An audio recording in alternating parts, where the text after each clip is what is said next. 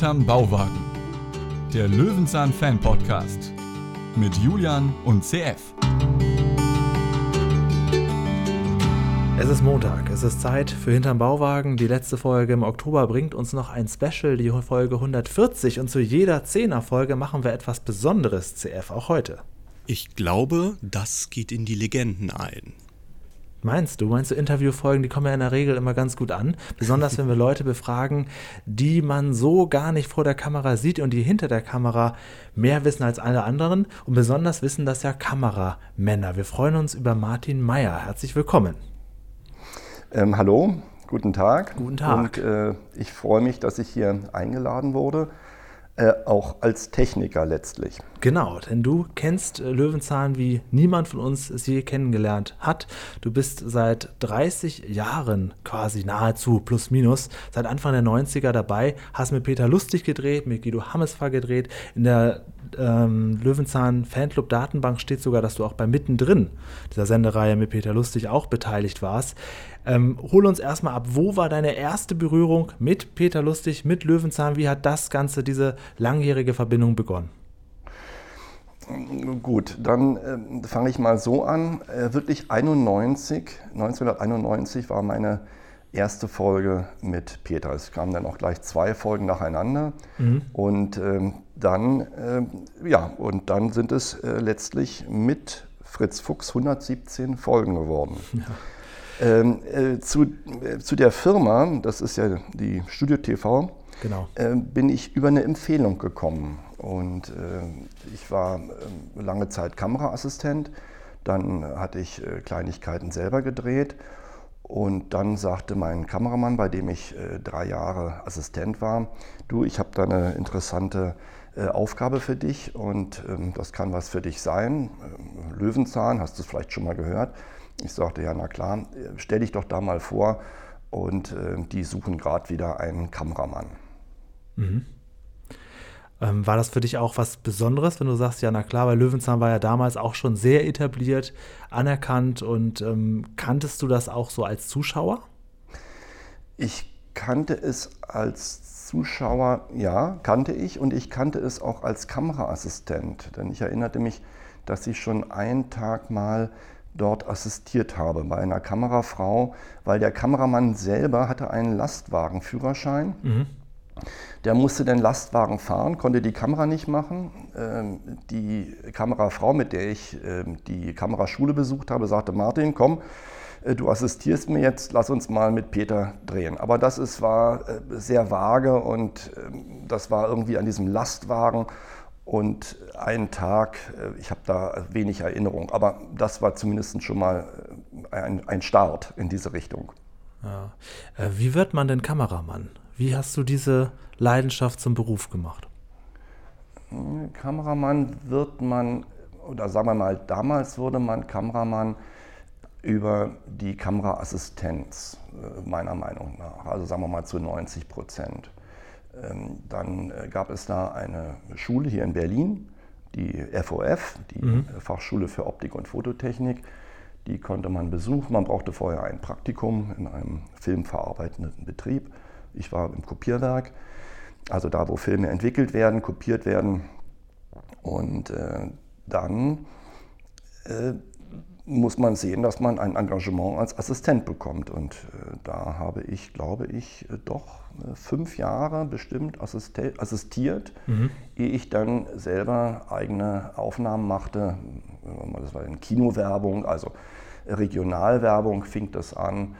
Und so Kleinigkeiten, ich sag mal, was Aktuelles kam dann noch mit dazu. Da gab es in Berlin einige Firmen.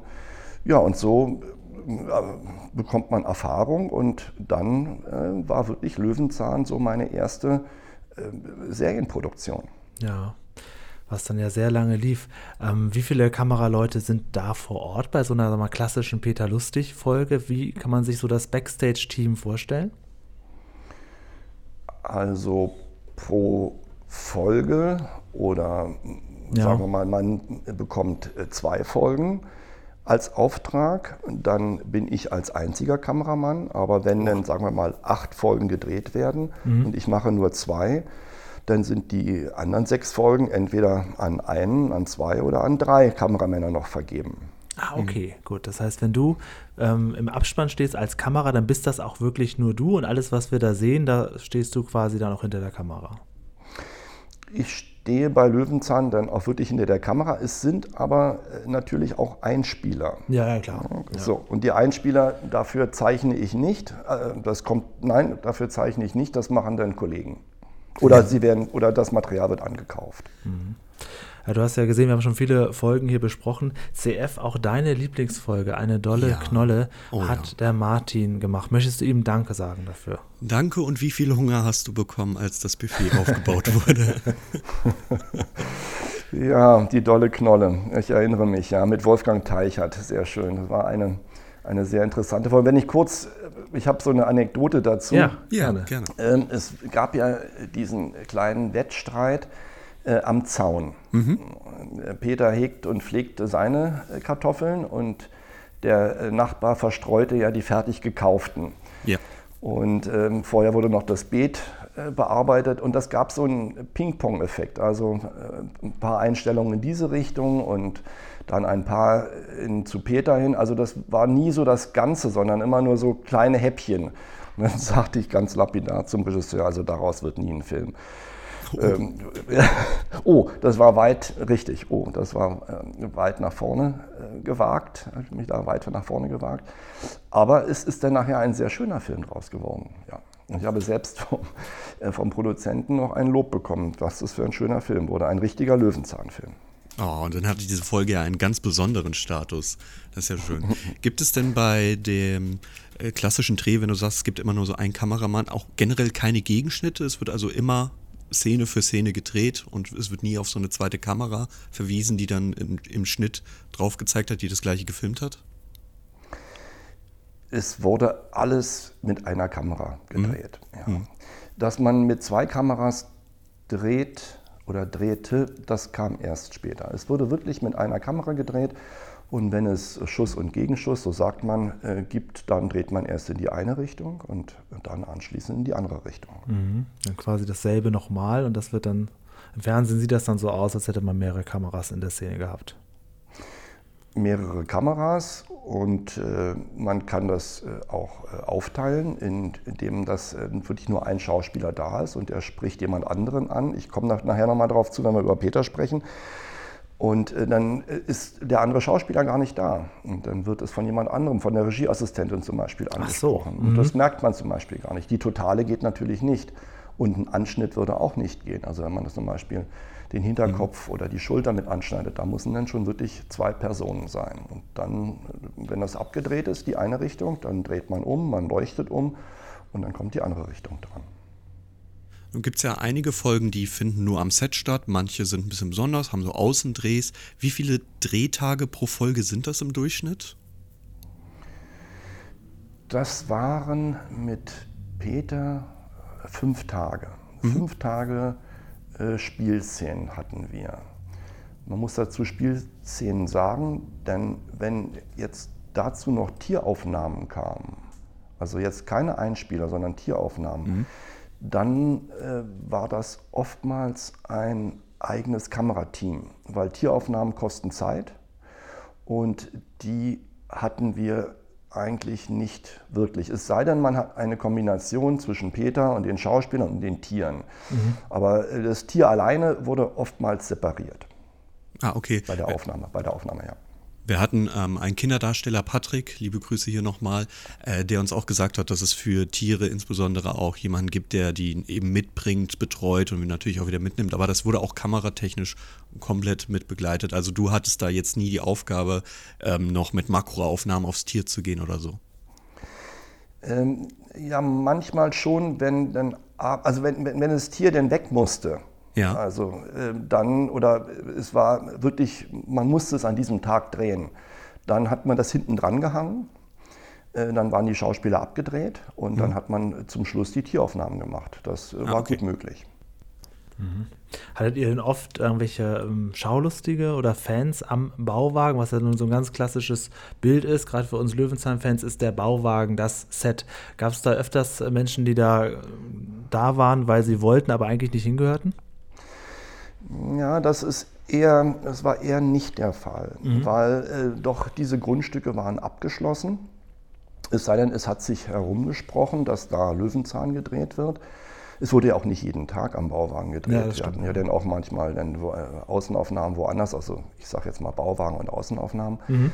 Äh, und, äh, aber wenn sich das herumgesprochen hat, da ist Löwenzahn, dann kamen schon auch mal Eltern mit ihren Kindern und fragten an, ob sie nicht mal den Peter sehen dürfen oder vielleicht auch mal äh, zuschauen. Also zuschauen war eher nicht gewünscht. Das sagte Peter gleich, nein, ähm, das wollte er nicht. Aber wenn dann mal eine Pause war, äh, dann war auch Peter bereit, die Kinder zu begrüßen und Hallo zu sagen, Autogramme zu geben. Es gab immer Autogrammkarten. Der Aufnahmeleiter äh, war angehalten, immer ein Päckchen äh, Autogrammkarten zu haben, original unterschrieben von Peter natürlich. Mhm.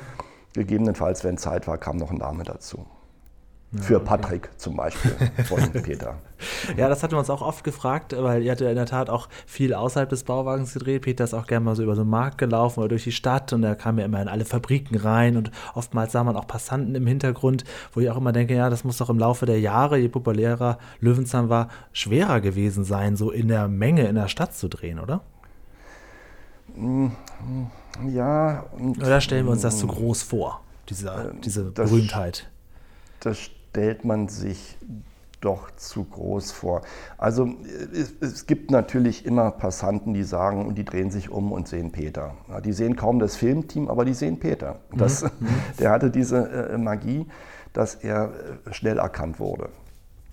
Und äh, Filmteams waren äh, eigentlich im Stadtbild eher normal. Also dass da irgendwo gedreht wurde, äh, das hat da keinen mehr irgendwie interessiert. Aber okay, Peter, der hat dann schon, äh, ja. Aber wir hatten oftmals auch natürlich bei, also wir haben sehr oft in Potsdam gedreht, auch in der Einkaufsstraße. Und dann hatten wir auch ähm, Komparserie.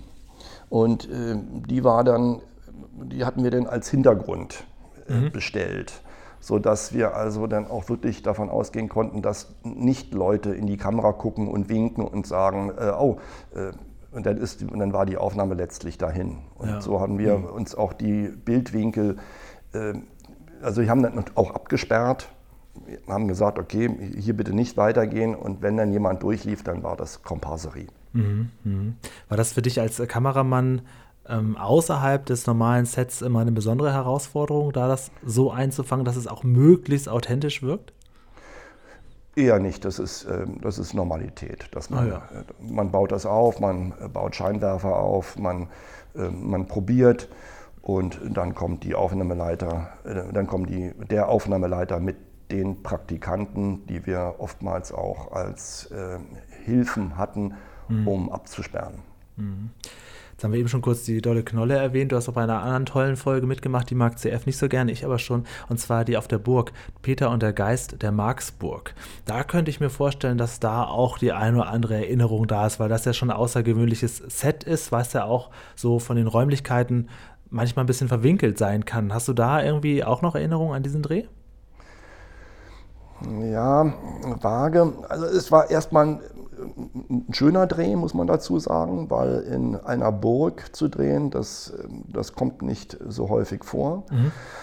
Und äh, das, ja, eigentlich war das ein ganz ulkiger Dreh. Es ist auch alles in der, in der Nähe gewesen. Also man, man hat ja dann eine ganze Folge äh, nur bei dieser äh, Marksburg. Genau. Also es ja. ist alles in der Nähe. Man, man, man zieht von einem Raum zum nächsten.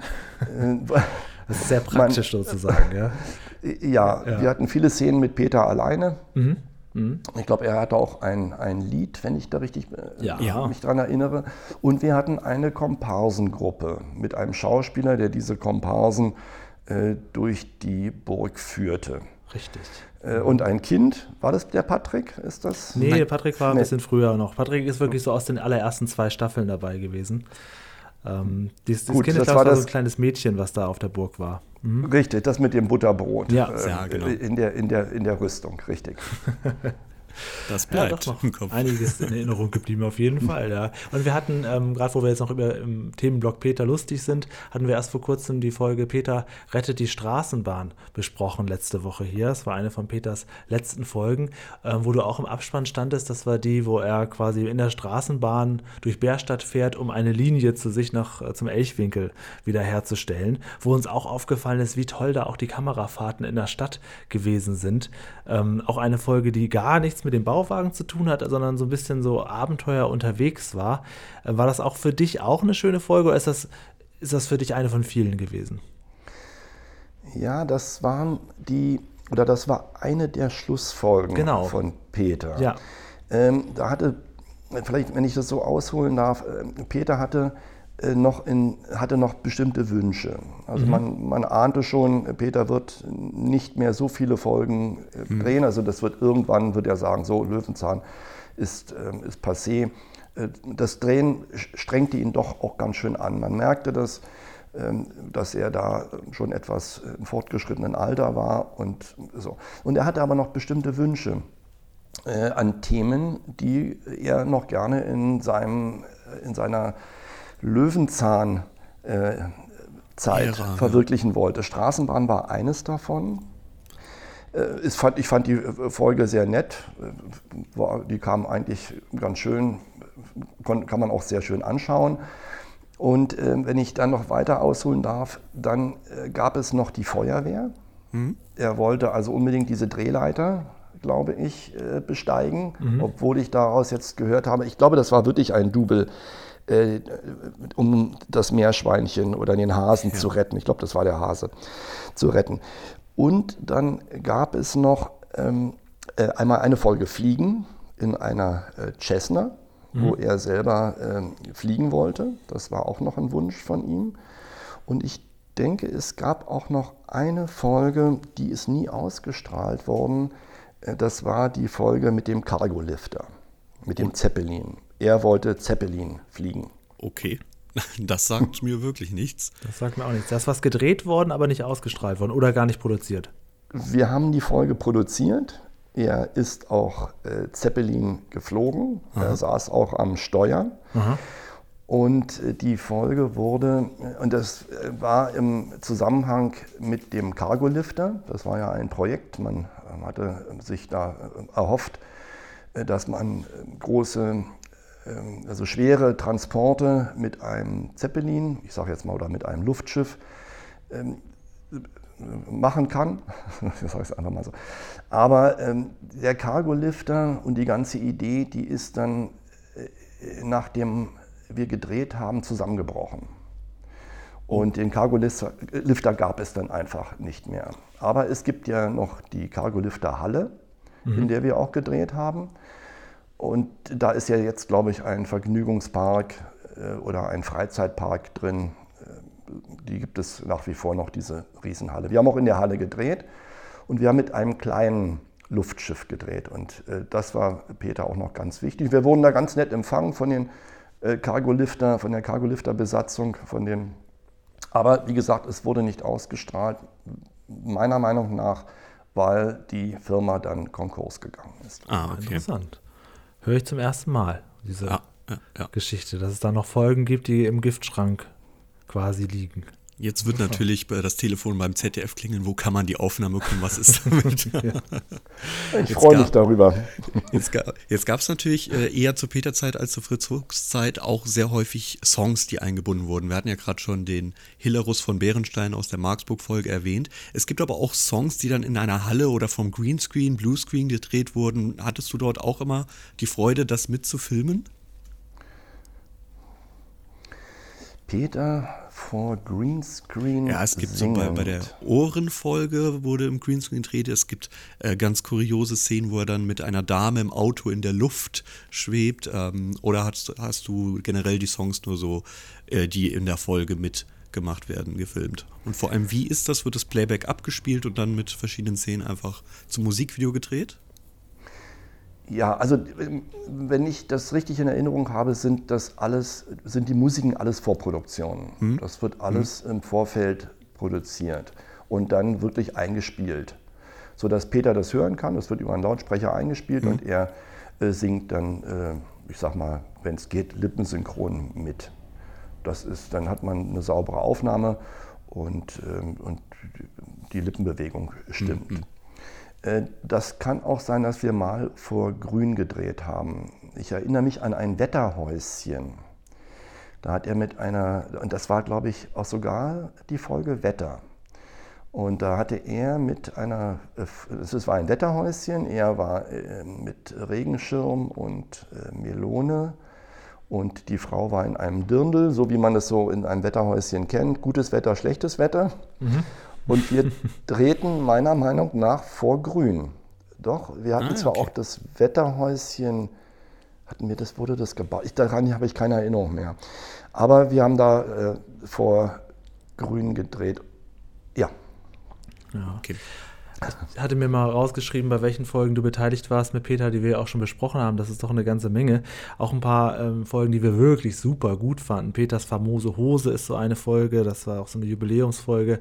Oder auch Peters Wettlauf mit der Post, eine der letzten. Was sind so deine ja, Alltime-Erinnerungen an Peter Lustig, weil es hieß ja immer, ja, er ist kein Schauspieler und er macht das alles ein bisschen mit, mit viel Spaß und auf seine Weise. Du hast auch eben gesagt, er hatte noch Wünsche, die er sich erfüllen wollte. Er hatte auch wirklich das Interesse bei den Themen. Wie war er so als Mensch?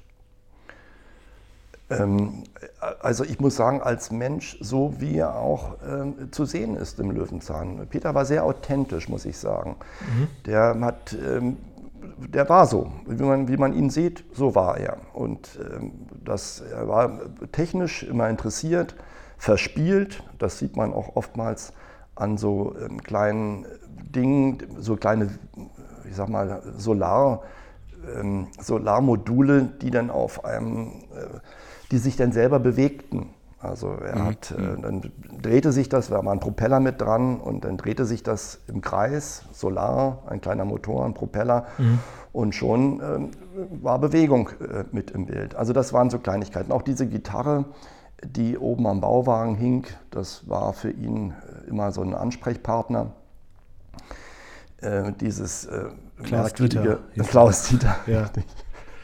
Also Klaus Dieter wurde immer, wurde immer geguckt, dass der auch liebevoll guckt. Dann wurden die, die Augen ein bisschen verdreht. Ach, heute soll er mal ein bisschen komisch gucken. Dann ging er hin und hat selber die Augen Ach, so, hin, ja. so, so hingedreht, dass er, ja, also das war, ja, und er war äh, musisch sehr begabt. Er spielte ja früher in einer Band, ich glaube sogar Schlagzeug, wenn ich mich da richtig erinnere. Es gibt eine Folge äh, auch über äh, die Stimme.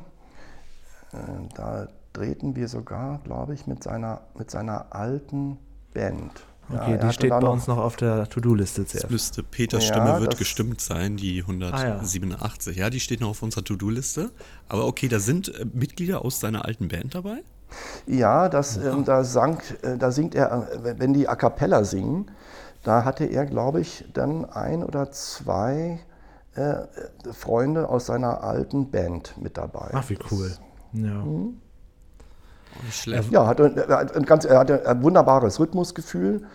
Äh, das merkte man auch beim Drehen. Also die, die Proben, die wir machten, dann, die stimmten nachher mit dem, mit dem Drehen äh, wunderbar überein. Mhm. Also da kam keine Überraschung. Der hat ein gutes Rhythmusgefühl gehabt.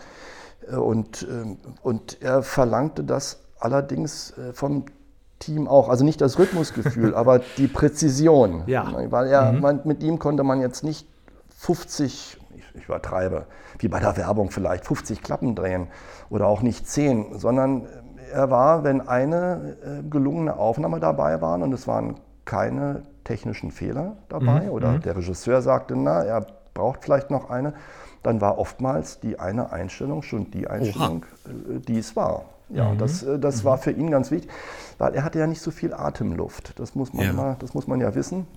Das hattet ihr ja auch schon mal in den Folgen angesprochen. Ja. Und äh, also zum Beispiel für ihn war ganz unglücklich Treppen gehen und anschließend sprechen. Mhm. Das äh, kam dann auch äh, ganz besonders in der äh, Folge Peter geht in die Berge. Ah, ja. Na, äh, ich weiß nicht, ob ihr die Folge Die schon. haben wir schon besprochen, ja. Mit der Ja, die hatte ich auch gehört. Die das, das gute. Silberwurz. die fanden wir eigentlich ganz cool, die Folge. Ja. Und die, die war sehr schön. Äh, da war es ja so, dass der Nachbar, der, äh, der sich schwer tut mit Genau. dem Laufen auf Ja. dem Berg und Peter frisch und frei geht die Berge hoch, als ob es äh, ganz leicht wäre. Aber die Wirklichkeit sah etwas anders aus. Wir haben, äh, wenn ich es so sagen darf, äh, Peter oftmals an den Bildrand gestellt und er machte nur noch einen Schritt ins Bild und äh, sagte dann seinen Text. Und dann äh, kam nachgetrottet oder ich schwenkte dann und dann kam nachgetrottet gespielt der Nachbar und sagte, oh je, das ist aber anstrengend hier. Ja. Aber das war für Peter eine ganz schöne Hürde, dieses ähm, Laufen, äh, Treppen, also Treppen gehen, Berge steigen und anschließend äh, Text Ja, machen. kann ich nachvollziehen. Ähm, aber durchgezogen hat er es dann immer oder musste man auch mal aufgrund solcher Gegebenheiten dann vor Ort eine Szene verändern? verändern. Ähm, Nein, wir, haben, wir haben darauf immer Rücksicht genommen, Ja, muss man okay. sagen. Also das haben wir, das haben wir immer mit eingebaut, äh, dass man sagte, es- das wussten wir ja, das wusste auch der Regisseur, dass man da sagt, so, nee, das geht, das geht so nicht, da setzen wir ab, wir lassen ihn gehen, dann kommt ein Schnitt und dann kommt der Text. Ja, du hast eben noch gesagt, äh, nebenbei, der war sehr verspielt, aber auch sehr genau. Ähm, Helmut Kraus hat oft in Interviews gesagt, mit Peter, da er eben kein Schauspieler war, musste man immer so ein bisschen gucken, er achtet nicht ganz genau auf den Text und redet auch sehr frei. War das in der Kameraarbeit auch manchmal so, dass er sich dann doch nach rechts bewegt hat, ob du, obwohl du eigentlich wie so ein Fußballtorwart nach links gehen wolltest? Oder äh, wie war so das Zusammenspiel mit dem Team, mit dir und ihm? Ja, das war doch äh, präziser. Also man konnte sich darauf verlassen, dass, ähm, dass Peter dann äh, doch auch genau das machte äh, und sagte, wie auch die Probe war. Also was mir, was mir aufgefallen ist, ist, ähm, Peter hatte ja ein Händchen, äh, um Dinge zu erklären, kindgerecht zu erklären. Ja.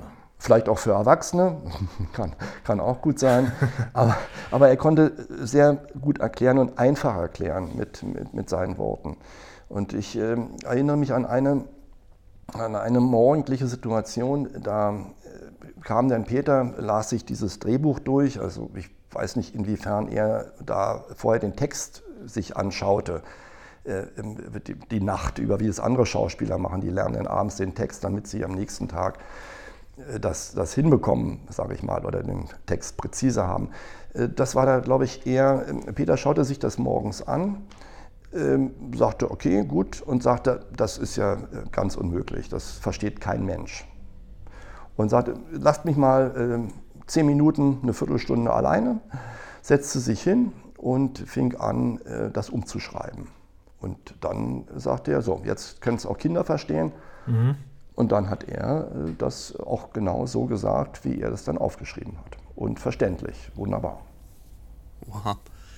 Nun gibt es ja viele Folgen, bei denen du am Stück Kamera gemacht hast und in manchen Folgen bist du nicht dabei. Äh, war das für dich pure Auftragsarbeit? Du hast den, das Angebot angenommen, was kam pro Folge? Oder gab es auch Folgen, wo du gesagt hast, nee, da kann ich nicht, das mache ich nicht? Oder wie lief das ab?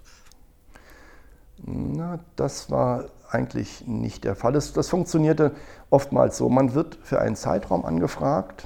Ähm, hast du Zeit, Martin, in dem Zeitraum? Ich sage ja. Äh, Wir haben äh, zum Beispiel die, was war hier, also wir haben die Straßenbahn, äh, wir haben ähm, Metalle, wir haben die Wölfe und wir haben Bakterien. So, das waren so die ersten äh, vier äh, Worte, Ja. äh, wo man sich eigentlich nichts drunter vorstellen konnte. Okay. Also man wusste jetzt die Themen, aber man hat äh, weder ein, ein Drehbuch in der Hand gehabt bisher oder, äh, oder genaueres. Und dann sagte man, ja, ich habe Zeit für die Zeit, wunderbar, das sind äh, schöne Themen oder auch nicht, das weiß ich nicht. Vielleicht gab es auch dazu die eine, das eine Thema ist ein bisschen schwierig, Peter geht in den Untergrund. Da musste man dann halt wirklich im, im Untergrund drehen hier in Berlin.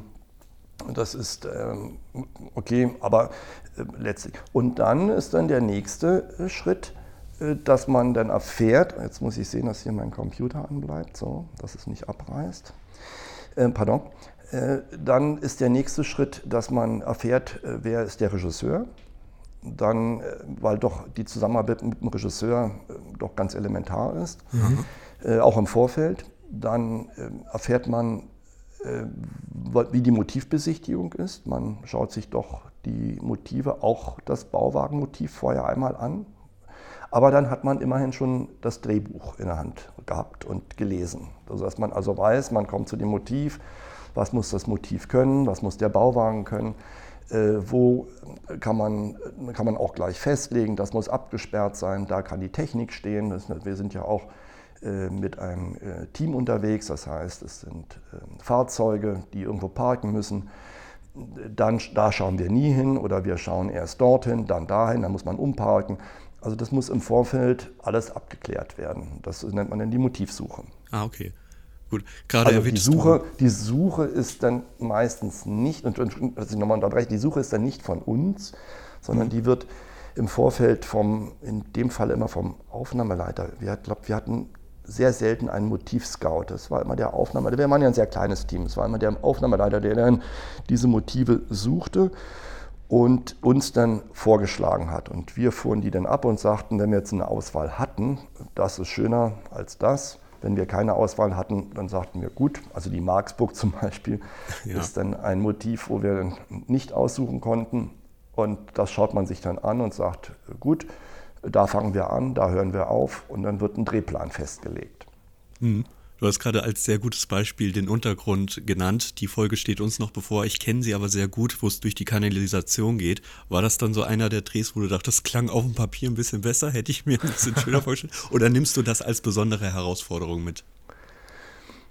Ja, das ist dann schon eine Herausforderung, da dann doch Bilder zu bekommen, ähm, ja, also man, man liest das Drehbuch und merkt, äh, das ist doch ganz schön, man dreht in dem Gang, Peter verschwindet dort, äh, dort ist ein Gang, dann äh, taucht jemand auf an der Ecke und dann schaut man sich das Motiv an und sagt, ja, okay, wir haben ja da eigentlich nur zwei Gänge, wir haben dort eine Ecke und dann probiert man zu sagen mit dem Regisseur, wo können wir die Kamera hinstellen, dass es doch sehr umfangreich aussieht und vielleicht nicht nur ein Motiv ist, sondern dass es aussieht, okay, mhm. er macht mhm. jetzt Gänge, kommt dann dort an und da sieht es dann anders aus. Das ist dann schon eine Herausforderung. Das haben wir auch gerade bei der Straßenbahnfolge bemerkt. Da hatten wir einen Hörer dabei, den Ronny, liebe Grüße, der da in der Nähe wohnt, wo das gedreht wurde. Und der uns auch öfters gesagt hat im Podcast, ja, an, der Stelle, da geht das gar nicht weiter und da gegenüber ist gar nicht das Haus. Und das sind auch alles so Tricks, mit denen man natürlich arbeitet, um eine Location komplett zu verändern. Ne? Also es ist ja nicht alles genauso, wie es im Fernsehen aussieht. Ja, richtig. Ja. Julian, ähm, ja, hast du noch Fragen zu Peter oder wollen wir tatsächlich den Sprung zu Fritz Fuchs wagen? Hm, ja, vielleicht kann man das soft machen, indem man ja. fragt, warst du überrascht, dass Peter aufhört? Du hast eben gesagt, man hat am Ende das schon so ein bisschen gemerkt. Ähm, gehörtest du zu denen, die gesagt haben, ja, bloß weitermachen oder warst du auch eine der Stimmen, die sich Löwenzahn ohne Peter nicht vorstellen konnten, zuerst? Ja, es war schon eine, ja, es war schon schwierig äh, für äh, mich, dass ich äh, gemerkt habe oder dass ich gehört habe, Peter hört auf. Ähm, ja, das war schon nicht schön. Also ich hätte gerne mit Peter weitergedreht, mhm. aber es äh, ging nun mal nicht. Und ähm, ich habe dann, äh, es gab ja dann noch den Dreiteiler. Ja. Das war dann, glaube ich, die letzte, die letzten drei Folgen. Das sollte ja eine, das, das, konnte man zusammen ausstrahlen, das war die Bedingung. Also ich drehte das nicht. Das war die Bedingung, äh, dass man sagt, okay, alle drei Folgen hintereinander geben Sinn, aber auch jede einzelne Folge hat äh, seine Bewandtnis und kann man ausstrahlen und hat einen Abschluss. Äh, wie das jetzt nachher genau war, ob jetzt wirklich alle drei Folgen mal hintereinander liefen, so, ich glaube, da musste man dann auch was umschneiden. Ah, da bin ich mir jetzt nicht mehr ganz sicher, wie das wie das jetzt zum Schluss herausgekommen ist. Ob man da jetzt wirklich gesagt hat, wir trennen oder. Ja, ja also es sind drei einzelne Folgen, die auch so dann in Reihe liefen, genau. In und Reihe liefen und es waren drei Folgen, ja. Mhm. mhm genau. Ja. Okay, also du hättest lieber mit Peter noch ein bisschen weitergemacht. Hast du denn mit ihm noch irgendwie Kontakt gehalten? Ich meine, wenn du sagst, ein kleines Team und ihr habt euch so gut verstanden und auch so wie du über ihn redest, sehr ähm, andächtig und auch äh, respektvoll, äh, bleibt man da noch in Kontakt oder ist das dann am Ende auch irgendwo ein Arbeitskollege und man sieht sich dann halt auch nicht mehr wieder? Ja, doch, wir blieben noch in Kontakt. Wir haben uns dann auch noch äh, manchmal gesehen. Ähm, wir waren auch einmal äh, zu Besuch eingeladen bei ihm. Ähm, er hatte ja in Norddeutschland äh, sich dann niedergelassen. Dort haben wir ihn mal besucht. Mhm. Ähm, vielleicht äh, muss ich jetzt noch einen kleinen Bogen machen. Ich hatte ja bei, einem, bei einer Folge, das war die Folge ich glaub, 94, ähm, lernte ich meine zukünftige Frau kennen oder meine am Anfang Lebenspartnerin ja. Und dann nachher meine Frau. Und das war auf Fehmarn. Das war die Folge Luft.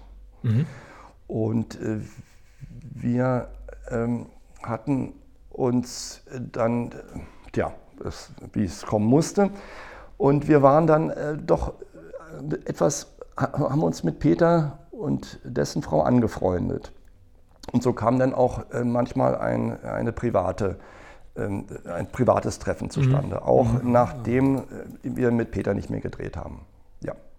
Krass. Und du hattest ja sogar auch noch, hatten wir gesehen, bei Mittendrin mit ihm gearbeitet, was ja auch mal je nach Location wahrscheinlich auch noch sehr herausfordernd war, wo ihr den äh, Schreibtisch wieder aufgestellt habt. Ne? Ja, mit, mit, das mittendrin war, lief aber, glaube ich, schon vorher aus. Ich glaube, davon von dem ja, Format hat er sich schon vorher ja, ja, getrennt. Das, das, war noch in den 90ern, ja. Ja, er sagte, das war, äh, ja, es war einfach auch, das ist, Film ist Arbeit und auch vor der Kamera ist Arbeit. Das, das hat Peter immer gesagt und das hat er auch uns wissen lassen. Er sagte, es ist einfach nicht nur alles Spaß, sondern für ihn ist es wirkliche Arbeit. Und für ihn war auch immer das äh, Drehende ich denke mal im Normalfalle mit 15 Uhr Aha. Äh, angegeben. Ne? Also Peter musste abgedreht sein bis 15 Uhr. Wir konnten okay. manchmal noch, äh, noch eine Szene noch äh, verlängern. Dann sagten wir, okay, das geht nicht anders. Jetzt sind wir irgendwo hängen geblieben. Das Wetter, Wolken, Regen, was auch immer. Gibst, gibst du uns noch eine halbe Stunde. Dann haben wir 15.30 Uhr. konnten wir bis 15.30 Uhr. Vielleicht war es auch, ich denke mal so um, um die 15 Uhr. Interessant. Aber er hatte seinen festen Feierabend sozusagen. Ja, weil ähm, für ihn war dann, äh, war dann die Luft ja, zu Ende. Mhm. Mhm. Und, und das war auch eine Herausforderung mit der Regie, wenn es mit äh, anderen Darstellern äh, in einem Zusammenspiel war, dann haben wir manchmal gesagt, okay, wir drehen jetzt nur alle Richtungen auf Peter ab und drehen die Gegenrichtung, wenn Peter dann äh, abgefahren ist. dann ah, spannend. Das was, ich, das, was ich vorhin sagte, dann hatten wir die Regieassistentin, die musste ansprechen, mhm. den Text. Das, der war ja dann schon gesagt, äh, der wurde mitgeschrieben. Ja. Und dann, äh, damit der Schauspieler in die Stimmung kommt, dann wurde das gesprochen und dann hat der Schauspieler natürlich die Regieassistentin gesehen und nicht mehr Peter. Aber äh, als, also für den Nachbarn war das nie ein Problem, für andere Darsteller letztlich auch.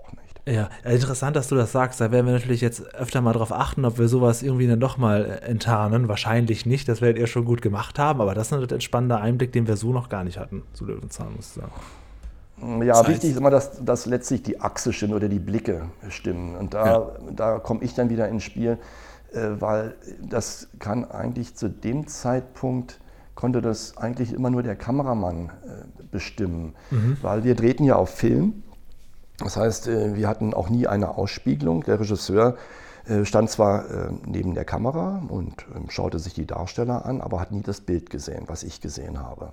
Ne, also ein Regisseur, der wusste, ah, die und die Optik ist drin, das ist der Ausschnitt. Also ähm, man hat, sagen wir mal, eine Großaufnahme oder eine, eine Nahe, dann ist halt noch die, die Brust mit drin. Ähm, das konnte der Regisseur schon sehen, aber er konnte nie genau sehen, wie sind die Blicke. Und das war dann immer meine Aufgabe zu sagen, na, du musst ein bisschen höher gucken oder äh, stell dich mal dahin, das, und jetzt stimmt der Blick.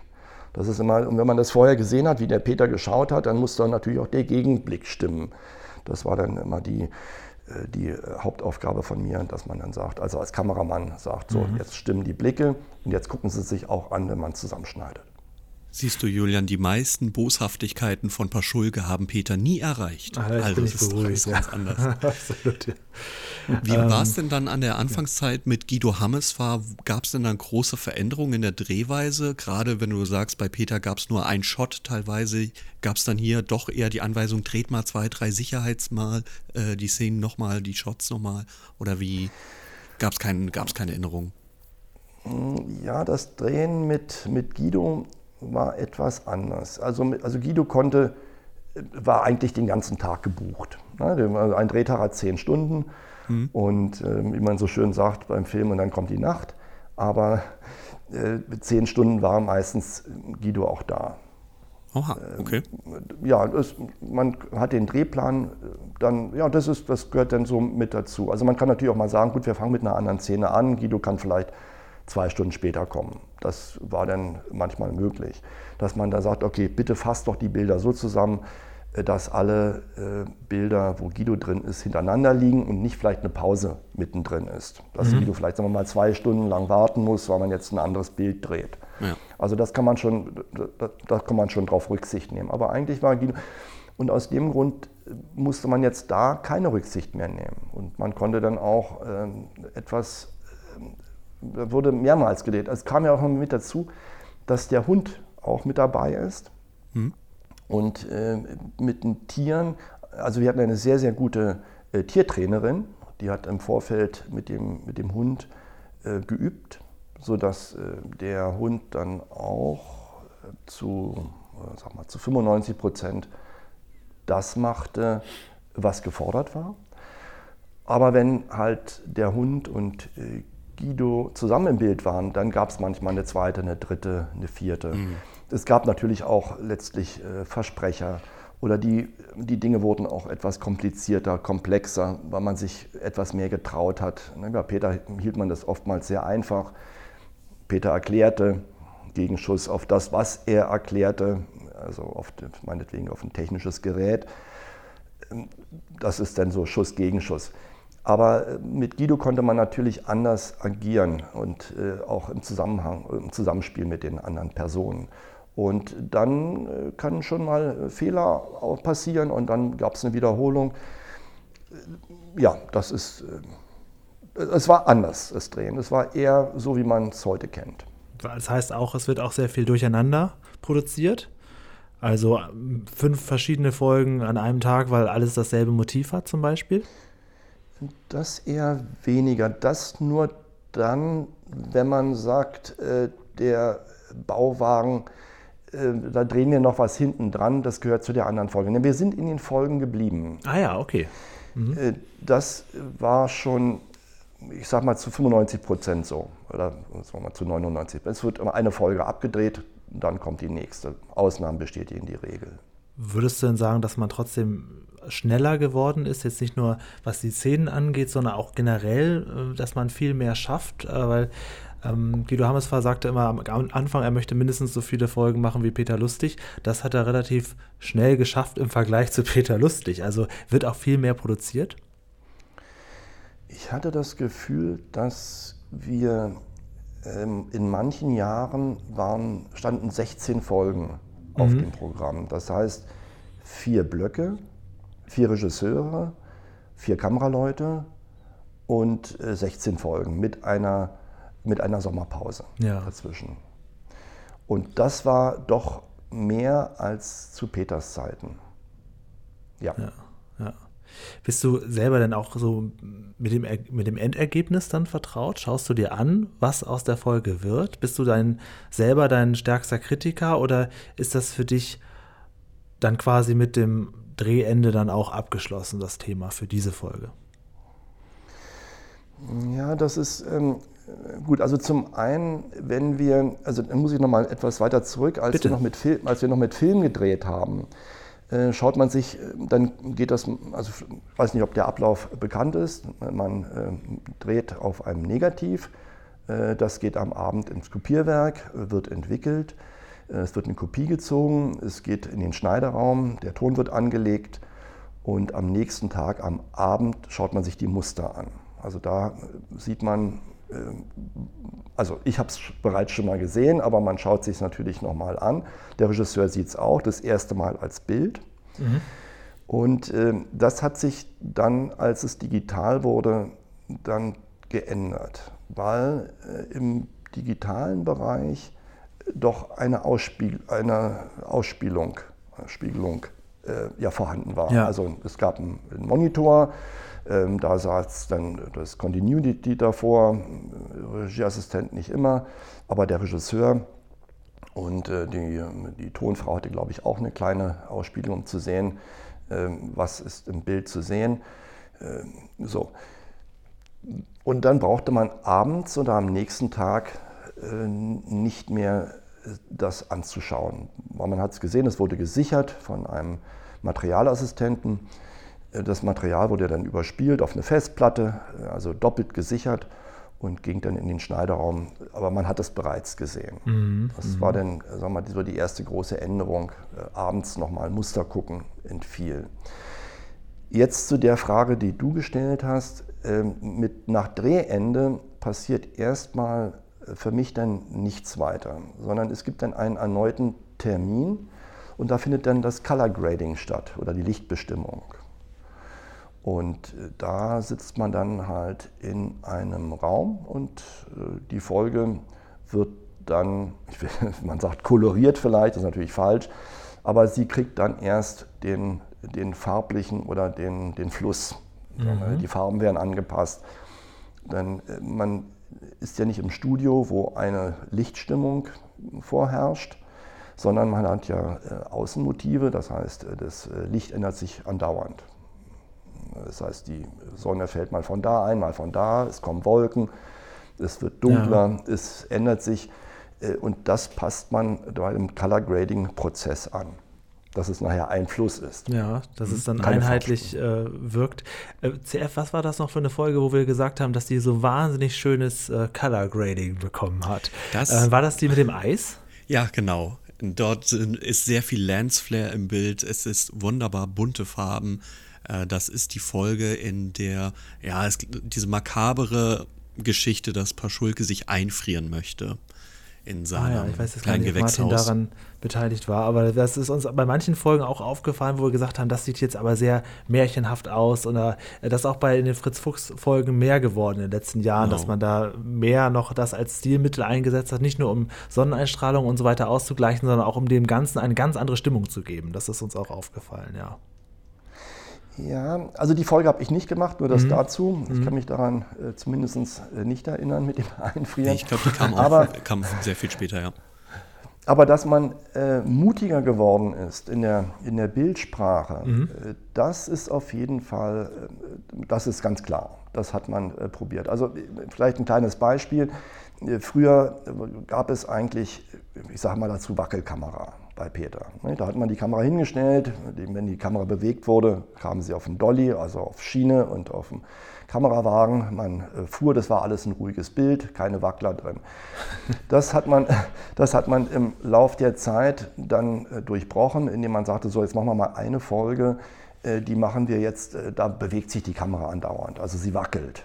Ja, gibt es verschiedene Möglichkeiten. Also vielleicht ist es auch ein amerikanisches Vorbild, dass man da dann so eine Unruhe erzeugt. Das habe ich das erste Mal, äh, ich kurz unterbrechen darf, mir so ja vor 10, 15 Jahren in so Daily Soaps ist mir das das erste Mal aufgefallen, wo ich merke, eigentlich ist die Kamera permanent in Bewegung, auch bei Nahaufnahmen. Es geht immer so ein, so ein Zentimeter hoch, dann Zentimeter runter.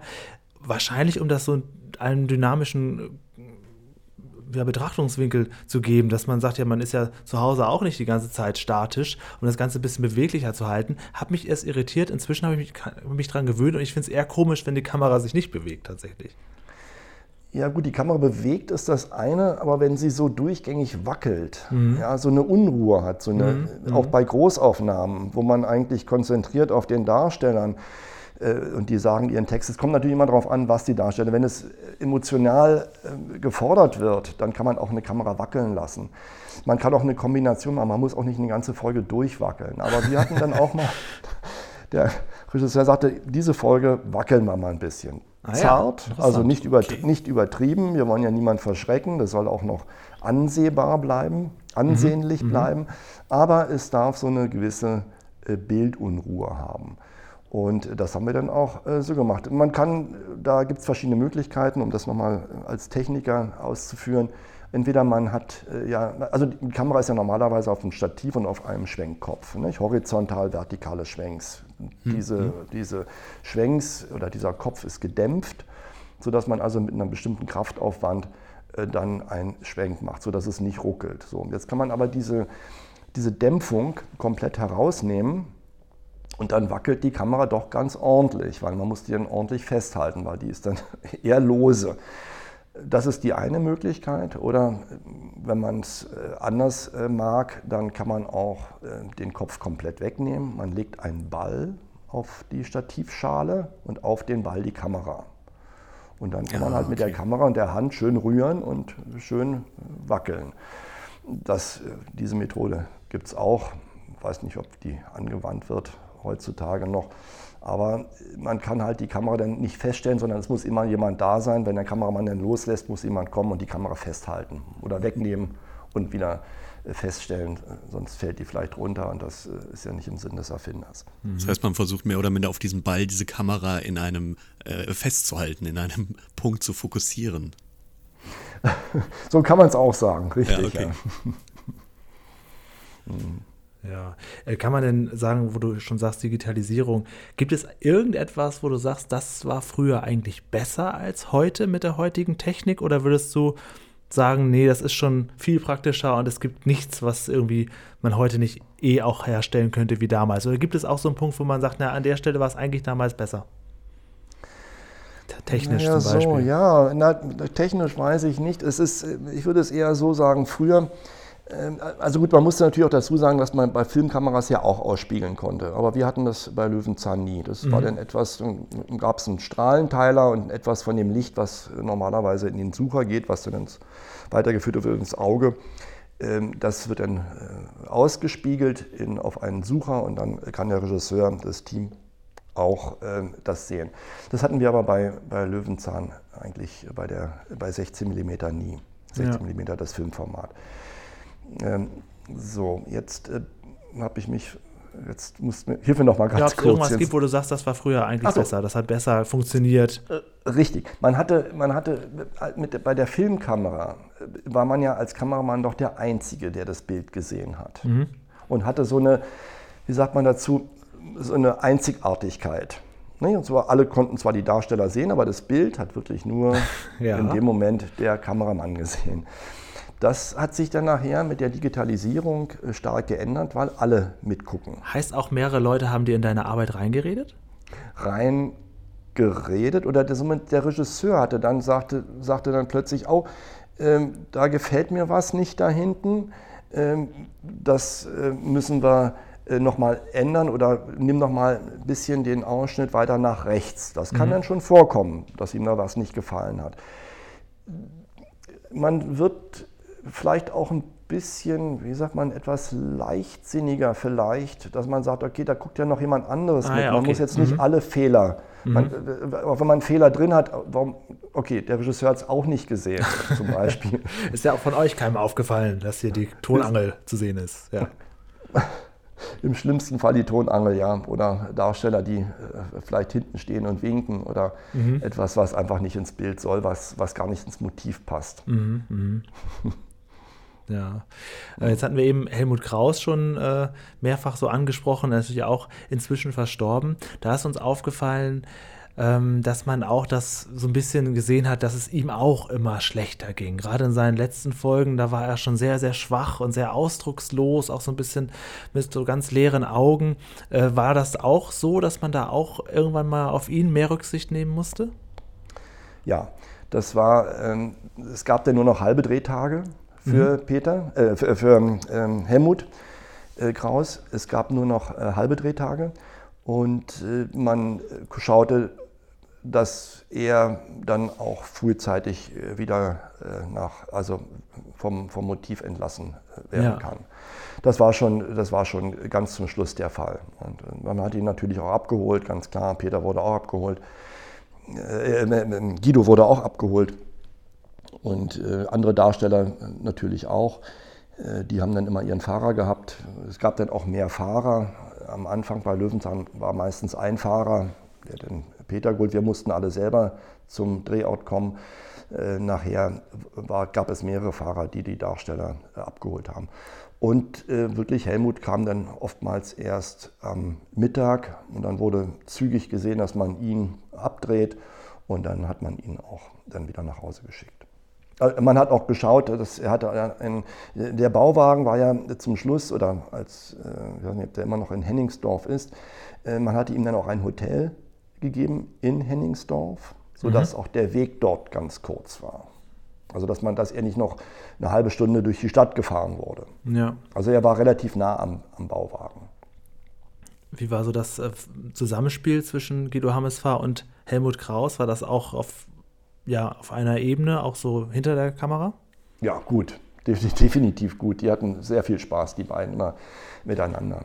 Die mochten sich sehr gerne und äh, haben sich die Bälle zugespielt, wie man so, sagt, wie man so schön sagt. Ja. Okay. Äh, würdest du Löwenzahn für dich als eine ganz besondere Zeit empfinden oder war das für dich einfach nur ein Teil deiner Karriere? Ich habe doch Löwenzahn ähm, doch sehr lange gedreht und ich habe auch oftmals äh, dafür andere Sendungen, äh, die mir angeboten wurden, unterbrochen, ah, äh, vielleicht okay. sogar manchmal abgesagt, um einfach auch bei Löwenzahn äh, zu bleiben, um um, um, ja, das hat mir einfach auch Spaß gemacht. Das war das auch war, ein Herzensprojekt. Ja, es war ein Herzensprojekt, kann man so sagen. Doch, das ist, ähm, weil es nicht einfach nur blanke Unterhaltung war, sondern es mhm. hat ja immer irgendwas dabei. Man hat immer Wissen vermitteln können und es hat, hat einen, doch einen besonderen Flair gehabt. Ne? Wir waren, abgesehen jetzt vom Team, wir waren oft die, das gleiche Team. Es haben natürlich immer ein paar gewechselt, das, ist, ähm, das kommt immer wieder vor, aber ja äh, wir waren doch immer wieder eine Familie und das hat mir doch sehr gut gefallen. Was ja bei dir interessant ist, dass du wirklich viele Seiten von Löwenzahn äh, kennengelernt hast. Du hast viel mit Peter gedreht, was beim Übergang dabei. Äh, hattest du den Eindruck, dass für Guido Hammesfahr es äh, auch ja, beim Dreh ein schweres Erbe war, gerade so die erste Zeit, dass man sich da auch irgendwie behaupten muss? Wie war überhaupt dein Gefühl, als dann quasi eine neue Ära anbrach, man aber noch nicht so richtig abschätzen konnte, wie kommt das jetzt an? Ja, mhm. okay. Ja, also das hat, also es hat sich dahingehend geändert, dass Peter, wie gesagt, sehr authentisch war mit, mit allem, mit seinen, mit seinen Folgen, mit seinen Texten, ja. mit seinen Drehbuchänderungen. Und Guido ist, ist mehr, kommt mehr vom Schauspiel, vom, von der Darstellung. Mhm, das heißt also, mhm. er hatte die, wirklich die Vorlage, äh, er hatte die Textvorlage und die musste auch dann gesprochen werden. Das war dann schon doch ein Unterschied. Man hatte zwar dem äh, Guido, ich weiß nicht, ob man, ihm das versprochen hatte, dass man sagt, du bist jetzt ähm, du bist die, der Nachfolger von Peter, du darfst dich jetzt hier auch einbringen. Aber das hat man relativ, ich habe das relativ schnell gemerkt, dass das nicht der Fall war, sondern die Drehbücher waren da, die wurden äh, verteilt und die mussten so auch äh, mehr oder weniger. Also es wurde filmischer wie jede andere fiktionale ja. Produktion auch, wurde dem eher angepasst, als dass man sagt, ja hier, du mach mal, wie du meinst. Also es wurde durchaus mehr wie eine andere Fernsehproduktion. Ja, richtig. Ganz, äh, ja, kann ich so sagen. Ja. Hast du bei ähm, Fritz Fuchs auch so ein, zwei Folgen, wo du sagst, dass die haben mir besonders viel Spaß gemacht? Also uns hat sehr gut gefallen die Folge mit dem Lied für Bärstadt, weil die so ein bisschen aufgemacht war an sich schon, wie so ein, wie so ein kleines Musical. Gab es mhm. da für dich auch so Sachen, wo du sagst, ja, das war, da denke ich gern dran zurück oder gehört die vielleicht dazu? Äh, ganz sicher. Die ähm, Liedfolge ist wirklich einer meiner Lieblingsfolgen. Das, Ach, schön. Das, also das, äh, wir hatten da zwar ein, wenn ich daran denke, an, die, an diese Regen, wir hatten wirklich einen Drehtag. Es gibt ja so manchmal Drehtage, da hört es einfach nicht auf zu regnen. Das mhm. regnet den ganzen Tag. und da hatten wir genau so einen Tag äh, erwischt und man sieht auch, dass es regnet. Ab und zu mal tropft es. Wir hatten natürlich dann auch Schirme und haben probiert, die Darsteller dass sie nicht nass werden. Ähm, Kameraschirm, okay, das ist ja nicht das Problem, aber natürlich muss ja auch der Darsteller agieren können und äh, man sieht dann Tropfen.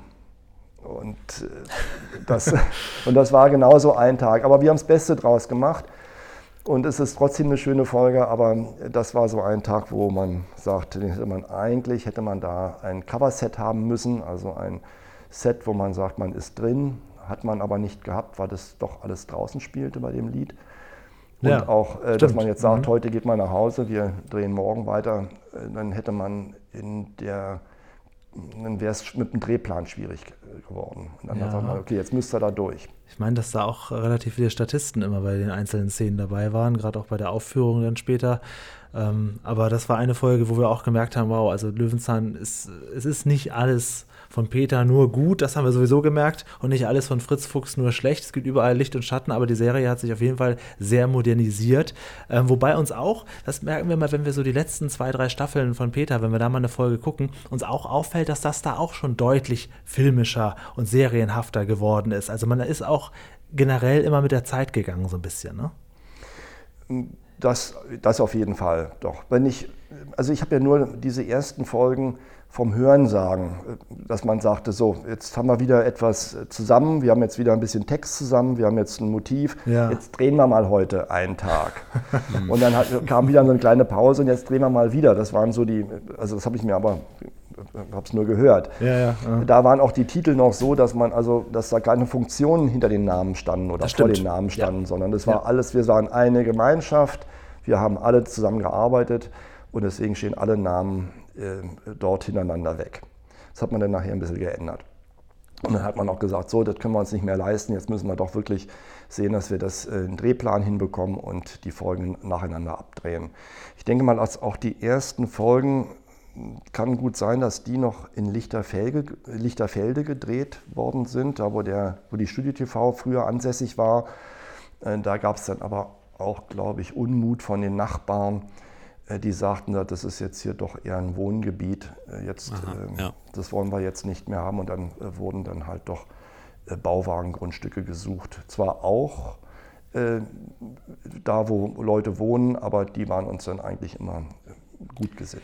War dieser Bauwagen auch für einen Kameramann manchmal eher Hindernis als Freude, weil nicht so viel Platz und weil es schwierig ist, da auch mal einen anderen Winkel zu erwischen, dass es nicht immer gleich aussieht? Oder warst du, ja, wie war das emotionale Verhältnis von deinem Job zu diesem Bauwagen? Wir hatten lange Zeit in Klein, war das Kleinmachnow, in Kleinmachnow gedreht, in der Ginsterheide. Mhm. Das war eigentlich ein sehr schönes Motiv, weil das war sehr freizügig. Da konnte man äh, sich doch ganz schön austoben. Da entstand auch die Folge Kartoffel. Meine erste Folge zum Beispiel, da musste man nochmal auf ein Grundstück ausweichen im Wannsee. Das war Peter steckt im Stau. Oh, eine tolle das, Folge eigentlich. Ja, ja, ja. Wobei, wobei ihr diese Folge äh, etwas zerpflückt habt ja, zum Schluss. Korrigiere uns gerne. Ja, ja nein, aber der Schluss war wirklich etwas. Ähm, etwas eigenartig mit der Frau und jetzt gehen wir doch äh, Ach so, ja. Mhm. Das war ja. diese, das war diese Geschichte. Ich musste das ein bisschen schmunzeln, wie ihr das, aber ihr habt da wahrscheinlich äh, das richtig empfunden. Und da drehten wir auf, und das war mal auch meine, meine erste Folge. Also Peter geht zum Fernsehen, Käfer im Wind als Stichwort. Ja, toll. Und äh, Peter, Peter steckt im Stau und wir drehten auf dem Bauwagen und das war sehr, sehr eng alles es waren Bäume dort, es schien die Sonne, äh, blauer Himmel, die Schatten waren unheimlich hart. Dann warnten die, die Kollegen mich schon vor, Achtung, wenn die Sonne auf dieses weiße Haus, auf dieses Nachbarhaus fällt, dann gibt es da unglaubliche Lichtreflexionen. Oh, wow. oh Gott, okay. Und äh, dann kam dieser Nachmittag, die Sonne knallte da drauf und wir mussten das alles verändern und äh, große große Dinge aufbauen, um das Licht wegzuhalten, weil es, dann stimmte das alles nicht mehr. Also da habe ich mich sehr schwer getan, zumindest weil das auch der Anfang für mich war. Also wenn man etwas Platz hat, dann ist das, ist das etwas leichter. Dann zogen wir mit, ich glaube sogar noch mit Peter nach Neufahrland. Das war auch etwas enger und da hatten wir äh, eine ganz große Eiche hinten im also vor dem Bauwagen stehen. Und die Sonne, äh, das war der Bauwagen war nach Süden ausgerichtet und die Sonne ging wirklich schön durch die Eiche durch. Und wenn dann ein blauer Himmel vorherrschte und die Sonne bratzelte da durch die Eiche durch. Dann gibt es ja dann jede Minute eine Lichtänderung. Und wenn man Stimmt. sich an eine mhm. Position ausgesucht hat und die Minute später, dann war entweder der Kopf in der kompletten Sonne oder es war wieder Schatten. Also da musste man dann doch ein bisschen tricksen. Das war oftmals nicht ganz leicht. Ah, Wahnsinn. Also was für uns immer so Indizien waren, ah, das Weiße Haus, das ist das alte Grundstück, war für dich schon immer ein Dorn im Auge. Und im Bauwagen selber, äh, wie war das dort? Da passen ja auch nicht allzu viele Leute rein, oder? Ja, da erinnerte ich mich auch an eine, eine Geschichte. Da gab es wohl eine Kamerafahrt. Also das, der alte Bauwagen von Peter, der war ja sehr, sehr viel kleiner ja. als der als der Nachfolgebauwagen von Fritz. Den hat man ja modernisiert und äh, definitiv größer gebaut. Und ich, wir mussten äh, eine Szene, das ging nicht anders, wir mussten eine Schiene dort einbauen in den Bauwagen. Die passte gerade so rein, das war auch nicht eine volle Länge, das war dann halt so eine kleine Länge, aber wir mussten drin fahren. Und da sagte man schon, oh Martin, oh je, jetzt äh, hoffentlich, äh, das war auch meine, das war einer meiner Anfänge, hoffentlich klappt es für dich weil natürlich ist da ein Tonmann drin, der Regisseur muss was sehen, also alle suchten irgendwelche Plätze, dass man was sieht und ich fahre auch noch dazu. Das Licht muss dann auch noch stimmen, also es ging gut. Aber es war, äh, ja, es war umständlich, muss ich sagen. Das hat sich nachher in dem Bauwagen von Fritz Fuchs äh, sehr geändert. Und das war äh, wesentlich angenehmer. Und man musste auch dann nicht unbedingt Handkamera machen. Man konnte eine Schiene reinbauen, das mhm. ging mhm. relativ leicht. Und ja, man konnte, man, es hatte äh, diesen schönen äh, Ärger mit den großen Fenstern. Äh, dort konnte man die Kamera ansetzen aus dieser Richtung. Also man hatte wirklich äh, genügend Platz. Das war eine sehr große Erleichterung für uns als äh, Fans von damals, die schon erkannt haben, dass Fritz Fuchs gar nicht schlecht ist. Wir tun uns trotzdem manchmal schwer, wenn so ähm, Berufscomedians als, äh, ich sag mal so, als Einmal-Bösewichte äh, dazukommen. Wie ist das für dich gewesen, wenn da so Gaststars dabei waren? Musste man die immer auch erst so ein bisschen reinführen, was wir hier eigentlich gerade drehen? War das, oder war das gerade besonders gut, weil das ja unter Umständen dann auch Profis waren? Wenn Profis dabei waren, ist es immer angenehm, weil, weil das ist dann eigentlich mit den Darstellern funktioniert das äh, bestens. Mhm.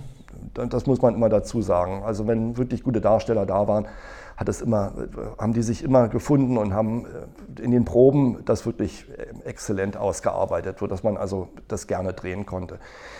Äh, Peter wollte eigentlich nie äh, Profis am Set haben. Der hat gerne mit, der hat gerne mit ähm, Original äh, also ich sag mal, zum Beispiel die Folge Wetter. Da wollte er auch keinen Schauspieler haben, da sollte es dann derjenige sein, der dann auch das Wetter aufzeichnet. Ah ja, okay. Der ein bisschen, mhm. Ja, der wollte lieber, also nicht Komparsen, aber der wollte lieber Originale haben. Dem war mhm. das nicht ganz so wichtig, äh, Schauspieler zu haben. Manchmal merkt man das auch etwas in den Folgen, dass da die, die Partner oder das Gegenüber etwas, äh, ja. ja, ja, es ist, das fließt da nicht ganz so. Äh, dann hat man bei Fritz Fuchs Schauspieler gehabt und dann wollte man gerne auch eine Zeit lang Prominente haben. Das gab es auch. Da sagten wir, wir suchen äh, das Beispiel Zähne, Heller von Sinn, glaube ich. ja. Ist jetzt mal so ein. Ich die Folge das, haben wir schon Folge, geguckt. Ja. Ich weiß, die hatte ich gerne gehört. Also Heller war fantastisch, war großartig die hat sich da mit äh, in dieser Szene mit dem, äh, mit dem Gebiss und äh, Fritz sitzt im Stuhl, also wunderbar. Also das, die brauchte eine ganze Weile, aber dann hat sich das so hingeschaukelt und dann war sie auf dem Punkt. Und ich gucke die Szene sehr, sehr gerne mhm. mit, mit ihr. Ja, und es gab auch äh, andere Prominente, aber ich habe natürlich nicht alle Folgen gedreht mit den Promis. Ich habe dann nee, zwar klar. manchmal das gesehen, aber äh, ja. Und dann ist man davon auch wieder etwas abgekommen. Entweder hat man Prominente nicht mehr bekommen oder dann ist man wieder auf Darsteller äh, zurückgegangen, ja. die aber auch äh, ihren, ihren Job können oder Ja. Was uns auch noch aufgefallen ist, ist, dass bei Fritz Fuchs, wir sagen immer liebevoll oder mehr oder weniger ironisch, das ist wieder mal eine Krimi-Folge. Dass da ein erhöhter Spannungsbogen drin ist, den man für Löwenzahn nicht unbedingt braucht. Ist das äh, für einen Menschen, der das dann mitdreht, herausfordernder und vielleicht sogar schöner als eine sachliche ruhige Folge oder ist das für dich, der auch mit dem Herzen bei Peter Lustig dabei war, dann auch so ein bisschen eine unnötige Veränderung von Löwenzahn, so wie wir das empfinden? Also letzteres, was du gesagt hast, ah ja, trifft, okay. trifft, für mich, trifft für mich zu. Es gab einen so einen Bruch, da kam von der Redaktion so, und es wurde natürlich auch den Autoren äh, nahegelegt, dass wir jetzt etwas mehr in Richtung ähm, Krimi gehen, mhm. äh, investigativ. Äh, Journalismus vielleicht mit, so mit ein, anklingen lassen. Ähm, ich war da nicht immer ganz so einverstanden, weil das oftmals äh, künstlich war. Ähm, ob das für die Kinder, für das unser Zielpublikum ähm, dadurch spannender wurde, das äh, weiß ich nicht, das kann ich nicht nachvollziehen. Das ist mit Sicherheit mit Umfragen ist das erkundet worden. Dann hat man aber das nachher wieder etwas geteilt. Also es gab diese typischen Krimi-Folgen und dann gab es wieder Folgen, die dann wieder etwas äh, einfacher waren. Also ich sag mal, à la Peter Lustig. Mhm, mh. Ich könnte ihm noch ewig zuhören, dem, dem Martin. Geht das dir auch so? Also, Definitiv. Wir waren natürlich auch im Vorfeld, wussten wir, ich habe ich hab noch nie, ich habe schon viele Interviews gemacht, aber noch nie mit einem Kameramann. Das müssten wir öfter machen. Also du hast ja wirklich einiges zu erzählen, ähm, bist mit dem Herzen dabei.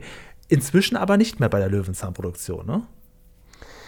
Ich bin im Rentenalter und äh, habe ah, ja. dann äh, irgendwann mit bei Löwenzahn aufgehört. Mhm. Habe dann äh, hab mich noch ein bisschen äh, mit, der, mit, mit Soaps äh, rum, rumgetragen und das ist mittlerweile auch zu Ende. Also ich bin wirklich ähm, ich sag mal, Kameramann ist man immer bis sein Lebensende. Und wenn man ein Handy in der Hand hat, ist man sowieso. Das stimmt, ja. Aber ich, ist es nicht mehr mein Beruf. Ich habe das, ähm, ja. Was, welche Produktion hast du noch so gemacht, die uns auch was sagen? Kannst du uns vielleicht zwei, drei Namen mal nennen, dass wir uns so ein grobes Bild machen können, wo du noch so mitgewirkt hast? Äh, vielleicht habe ich mir da was zurechtgelegt äh, jetzt im Vorfeld. Ja, vielleicht. Ich, äh, mein, mein Start in, also ich habe sehr viele Soaps gedreht. Also ich sage mal jetzt, Verliebt in Berlin ist so eine, äh, wo man sagt, das kennt man kennt vielleicht. Jeder. Sturm ja. der Liebe, das waren so meine letzten Produktionen, die ich gemacht habe in München. Mhm. Aber der Start war für mich doch wirklich auf Mallorca. Mallorca, die Suche so, Martin, Paradies. und du hast jetzt den einzigen noch lebenden Fan dieser Serie hier gerade zugeschaltet mit mir. Ich habe erst vor drei Jahren alle Folgen, das waren glaube ich 203 oder 204 Folgen, nochmal durchgeguckt, weil es das meine Teenagerzeit war, als diese Serie auf ProSieben versucht, aber dann noch nach einem Jahr wieder abgesetzt wurde. Ich fand das unheimlich toll. Also ich habe auch die Mallorca. Ja, ja, genau. Mehrere ja. Darsteller interviewt, auch Jenny Jürgens war dabei und Klaus Morek, glaube ich, ähm, die auch alle ähm, immer wahnsinnig gern an diese Zeit zurückgedacht haben, weil das auch für die was Besonderes war, dort vor Ort diese Produktion aufzubauen. Es ist ja spannend, dass das für dich auch, auch Teil der Karriere war. Es war sehr, sehr schön. Also ich habe das, hab das sehr gerne gemocht äh, auf Mallorca. Und, äh, das, äh, und ich habe da eine ganz interessante Anekdote die auch ähm, wiederum zu Peter führt. Ja. Äh, wir hatten einen, einen Boom-Operator, also einen ähm, äh, Tonassistenten, äh, der die ähm, äh, Tonangel hält. Und der hatte irgendwann mal mitbekommen, dass ich mit Peter lustig gedreht habe. Und dann zog er alte Fotokopien aus seiner Tasche und sagte, schau mal hier, Martin, was ich immer dabei habe, das sind Fotokopien aus seinem Buch von Peter Lustig. Und Peter Lustig hat ein Buch geschrieben, das heißt, es liegt jetzt hier vor mir, ich habe das äh, im Antiquariat erworben, das heißt Vertonen. Der Ton zu den Bildern, Dia, Film und Video vom, mhm. ich sage jetzt mal, Rororo Sachbuchverlag. Und da hatte er sich, und da ist alles Mögliche drin, sehr viel Technik ist natürlich drin, auch sehr viele technische Daten von Tonbandgeräten etc. Also wenn ich es hier so durchblättere. So. Aber es sind auch drin, wie angelt man oder wie, ähm, also für den Tonassistenten wichtige Seiten oder äh, ein Hilfsmittel. Wie kommt man? Und die hatte der äh, immer dabei, diese Seiten. Das ist so sein, oh. ja. Und dieses Buch Leitfaden. liegt jetzt hier ja, äh, wisst ihr denn, äh, ich kann vielleicht mal was vorlesen äh, über den Autor Peter Lustig, Gerne. hier als Vorwort. Das ähm, gucke ich mal jetzt hier rein. Der Autor Peter Lustig, 50 Jahre alt, das Handwerk des Rundfunk- und Fernsehtechnikers von der Pike auf gelernt, Elektrotechnik studiert, als Toningenieur beim Rundfunk und als freier Tonmeister beim Film gearbeitet, als Dozent für Ton an der Film- und Fernsehakademie Berlin die gewonnene Erfahrung weitergegeben. Was er auch in diesem Buch versucht. Mitte der 70er Jahre wechselte er auf die andere Seite von Mikrofon und Kamera und ist seitdem als Autor, Co-Autor und Moderator von zwei beliebten Kinderfernsehserien tätig. Ja. Das war zu dem Zeitpunkt dann noch, ähm, entweder war es noch Atze oder es war schon Pusteblume, also war in Mitte 70er. Ist dann ja, ja noch vor Löwenzahn gewesen. Ja, großartig.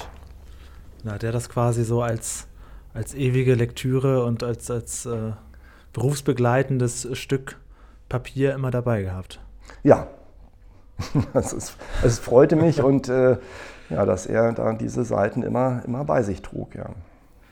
Aber war er dann so begeistert, kam er begeistert zu dir, du hast mit Peter lustig gedreht? Äh, wollte er dann noch irgendwelche Infos oder äh, ja, wie kam wir, das zusammen? Äh, pardon, wir sprachen natürlich darüber und äh, über meine Erfahrung. Und, mhm. ähm, aber gut, wie man das halt, wenn man ein bisschen Zeit hat, kommt man ins Plaudern und dann wollte er natürlich auch was von Peter wissen und war natürlich äh, neugierig, wie er so ist. Und äh, ja, das war irgendwie so sein, sein, sein Vorbild in Verbindung über dieses ja, wahnsinnig. Buch, ja. Wahnsinnig. Äh, ja, gerade wenn du Mallorca ansprichst, du hast wahrscheinlich auch viele äh, Serien und Produktionen kommen und gehen sehen. Ähm, und da hast ich auch immer wieder in neuen Teams natürlich wiedergefunden. Ne? Ist es äh, manchmal schwierig, eine Chemie zu finden oder ist das ähm, irgendwann dann auch so in einem drin, dass man, dass das ja auch Teil des Jobs ist, sich miteinander zu verstehen? Ja, das ist, man muss, man muss, sich, äh, man muss sich verstehen. Also ich bin letztlich, äh, ich hoffe, ich kenne mich da richtig, kein, kein Ego, sondern ich probiere halt, mich auch im, im, im Team wiederzufinden mhm. und ähm, dass man da halt das Beste draus macht. Aber es ist immer wieder ein neuer Start, man muss sich immer wieder neu orientieren. Und ähm, wenn es denn, wenn man wieder engagiert wird, umso besser freut man sich, dann weiß man auch, man hat alles richtig gemacht und äh, und man freut sich auch, die Kollegen wiederzusehen. Ja. Gab es auch mal Zeiten, wo es nicht sofort den nächsten Auftrag gab, wo du auch mal so ein bisschen ja, im, Schwanken warst oder lief das so glatt durch? Ja, ich glaube, in diesem Beruf gibt es immer Hängezeiten, mhm. wo man dann auf Gedanken kommt und sagt, äh, oh je, was machst du jetzt den Winter über? Also Winter ist es ja immer etwas dünner, gerade an Originalmotiven.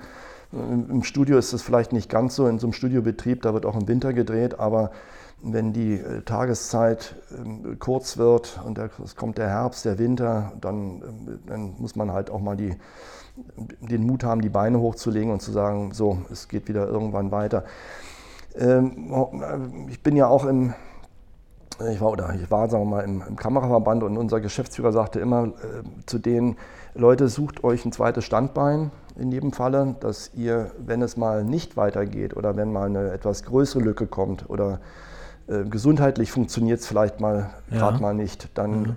Äh, dass ihr nicht nur den Filmjob habt, sondern dass ihr auch vielleicht auf was anderes ausweichen könnt, um Geld zu verdienen. Und hattest du ein zweites Standbein? Hm, hatte ich ein zweites Standbein? Gute Frage. ähm, ähm, ja, ähm, fällt mir jetzt. Wenn nein, dann lief es ja gut. Insofern ist ja, alles Ja, ich, ich habe das eigentlich immer ganz gut weggesteckt. Okay. Ähm, das, doch, ich war vielleicht, wenn ich es jetzt so nochmal sagen darf, ich war damals, ähm, hatte ich einen Sport, das war äh, Fallschirmspringen, Sportfallschirmspringen. Also ich war nicht bei der, bei der Bundeswehr, habe es da nicht gelernt. Und dann bin ich doch so manchen Winter, bin ich nach äh, Florida und sind, haben dort äh, das gut verdiente Geld wieder in Flugbenzin umgesetzt. Ach was. Ja. Haben, uns, haben uns aus den alten DC-3s, ähm, ja, sind da rausgesprungen und Ach toll. Es war, war so eine ganz schöne Zeit. Also man hat sich ganz gut abgelenkt. Und dann hat es aber dann auch wieder funktioniert. Also man, man, muss damit leben und man muss dann auch die Ruhe haben, dass man mal vielleicht, dass es ein bisschen dauert, bis was Neues kommt. So ein bisschen flexibel sein schon, ne? Gerade wenn du äh, Mallorca angesprochen hast, das war eine Serie, die ist relativ schnell dann ähm, auch äh, eingestellt worden zu produzieren. Da haben auch die Schauspieler gesagt, ja, man musste jetzt auch die Drehbücher umschreiben und jetzt müssen wir innerhalb von fünf Folgen aus einer Endlosserie irgendwie hier zum Ende der einzelnen Handlungsstränge kommen. Also das kann ja auch mal passieren, dass etwas relativ schnell wegbricht, ne? Ja, ich, äh, ich war von Anfang an mit dabei und habe dann eine Pause eingelegt. Ich vielleicht auch wegen Löwenzahn, weil ich mhm. das auch drehen wollte. Und dann zum Jahresende hin hatte ich wieder Kontakt aufgenommen, hatte dann auch einen Vertrag äh, zum Weitermachen und dann kam wirklich das Fax noch äh, termingerecht zur Kündigungsfrist dieses mhm. Vertrags. Mhm. Es geht, wir machen nicht weiter, es tut mir leid, es tut uns leid, die hiermit absagen zu müssen. Also es ging dann wirklich holter die Polter, ging das zu Ende. Ja, ja. Ähm, noch mehrere Serien, die uns was sagen? Oder Sturm der Liebe, Mallorca, Löwenzahn, noch irgendwas? Ja, Oder etwas, was du gern gemacht hättest? Dazwischen war dann noch äh, Braut, Braut wider Willen, glaube ich, mit äh, Katterfeld. Ja. Yvonne Katterfeld gab es noch dazwischen. Äh, dann gab es noch in Ludwigsburg noch eine Soap. Ähm, das ja, das hat sich so ergeben und ich habe das gerne angenommen und das ja. hatte eine Kontinuität, also eine, eine Geldverdien-Kontinuität und das hat aber auch Spaß gemacht. Also es war äh, beides. Und man, man glaubt es nicht, man denkt immer so, äh, man, guckt, man schaut ja immer so auf die Schnittzeiten. Was dreht man so am Tag? Ne, man, sagt man so, ja, man dreht so drei Minuten, dann dreht man schon dreieinhalb Minuten, dann dreht man vier Minuten. Dann schafft man, ach, jetzt haben wir digital, jetzt schaffen wir schon mal fünf Minuten am Tag, dann ähm, sieben Minuten. Gut, im Kino ist das anders, wenn man da zweieinhalb Minuten, also das ist immer der Schnitt, ne? zweieinhalb Minuten am Tag dreht, ist es schon vielleicht ganz okay. Ausnahmen gibt es natürlich immer. Ja, und bei einer Soap, da dreht man dann plötzlich 25, 30 Minuten am Tag.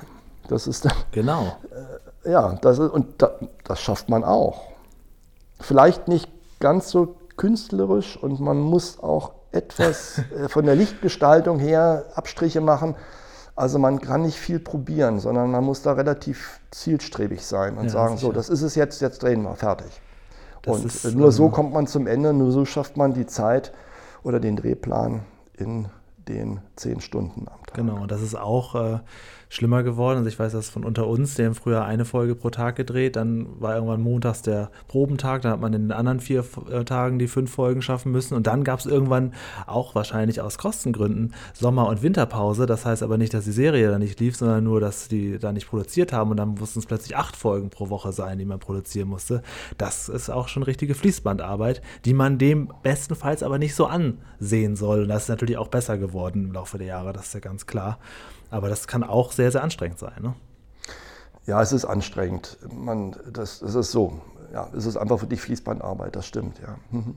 Aber man, ich will es jetzt nicht, äh, nicht abwerten. Ne? Das ist, äh, letztlich hängt nicht. es ich davon. unter uns. Ja. ja letztlich, letztlich, ja, ne, jeder hat so sein Lieblingsformat, sage ich mal. Ja. Ähm, es ist, hängt oftmals von den Darstellern ab, von den Autoren ab, äh, wie die Geschichten sind. Und dann kann es äh, doch einen hohen Unterhaltungswert haben und äh, es kann auch technisch sehr brillant sein, das muss man sagen. Also es ist nicht, es ist nicht schlechter vielleicht als anderes, ja. als, als andere Formate. So. Es hat mich sehr berührt, wie du hier mit sehr viel Herz über Löwenzahn gesprochen hast, speziell auch über die ersten Jahre in den 90ern, wo du mitgemacht hast. Ähm, wir würden dich sicherlich wahnsinnig gern irgendwann nochmal einladen für den zweiten Teil. Ich glaube auch, dass viele Hörer vielleicht jetzt äh, noch weitere Fragen haben, auf die wir hier so gar nicht gekommen sind. Also irgendwann wird bei dir nochmal eine E-Mail eintrudeln, weil sicherlich ähm, gerade jetzt nach diesem Gespräch bei vielen Menschen, die uns so zuhören, weitere Folgefragen aufkommen. Würde uns sehr freuen, wenn du nochmal dazu kommst. Kann ich, glaube ich, so sagen, CF, oder? Definitiv. Vielen, vielen Dank schon mal dafür. Das war ein Einblick, den hätten wir so nicht erwartet, da wir jetzt bisher die Fachberatungen besprochen waren. Wir hatten mit äh, der leitenden Redaktion gesprochen, aber noch nie mit jemandem, der vor Ort dabei war. Und das war ein ganz, ganz toller Einblick. Absolut, Gut, das ja. freut mich sehr. Ja, kann man auf jeden Fall so sagen, weil du hattest, kann man glaube ich erzählen, uns auch im Vorfeld geschrieben, ja, ich weiß gar nicht, ich war ja hinter der Kamera, ob ich so viel dazu berichten habe. Also diese von dir klein gemachten Erwartungen hast du mal 1000 übertroffen heute hier. ja, also wir werden Gut. dich auf jeden Fall nochmal einladen. Ich danke dir sehr für deine Zeit, für die vielen Erinnerungen. Und ähm, ja, dass du Löwenzahn zu dem gemacht hast, du hast viele Folgen eben auch nebenbei erwähnt, Peter geht zum Fernsehen, auch eine von unseren Lieblingsfolgen. Ja, ich würde allein dafür dazu schon eine Stunde Interview mit dir machen. Du hast uns äh, sehr viele schöne Folgen beschert. Vielen, vielen Dank dafür. Gut. CF, hast du noch eine letzte Frage? Sonst würde ich jetzt abmoderieren. Du darfst gerne abmoderieren. Ich bin wunschlos glücklich. Okay, nächste Woche geht es weiter mit unserer Folge 141. Dann besprechen wir Peter segelt im Wind, glaube ich, ne? Und dann haben wir gegen den Wind, genau. Folge mhm. Nummer 180. Und dann gibt es auch Feedback zur letzten Woche und zu dieser Woche. Vielen, vielen Dank. Das war's für heute ja, ich denke, diese Folge kann man durchaus zwei, dreimal hören und wird immer wieder was entdecken. Das ist das Schöne bei Interviewfolgen. Aber natürlich holen wir auch wieder Darsteller hier vor das Mikrofon, die vor der Kamera da waren, die aber meistens, das kann man sagen, weniger zu erzählen haben als die Leute hinter den Kulissen. Das war's für heute. Vielen Dank und bis zum nächsten Mal.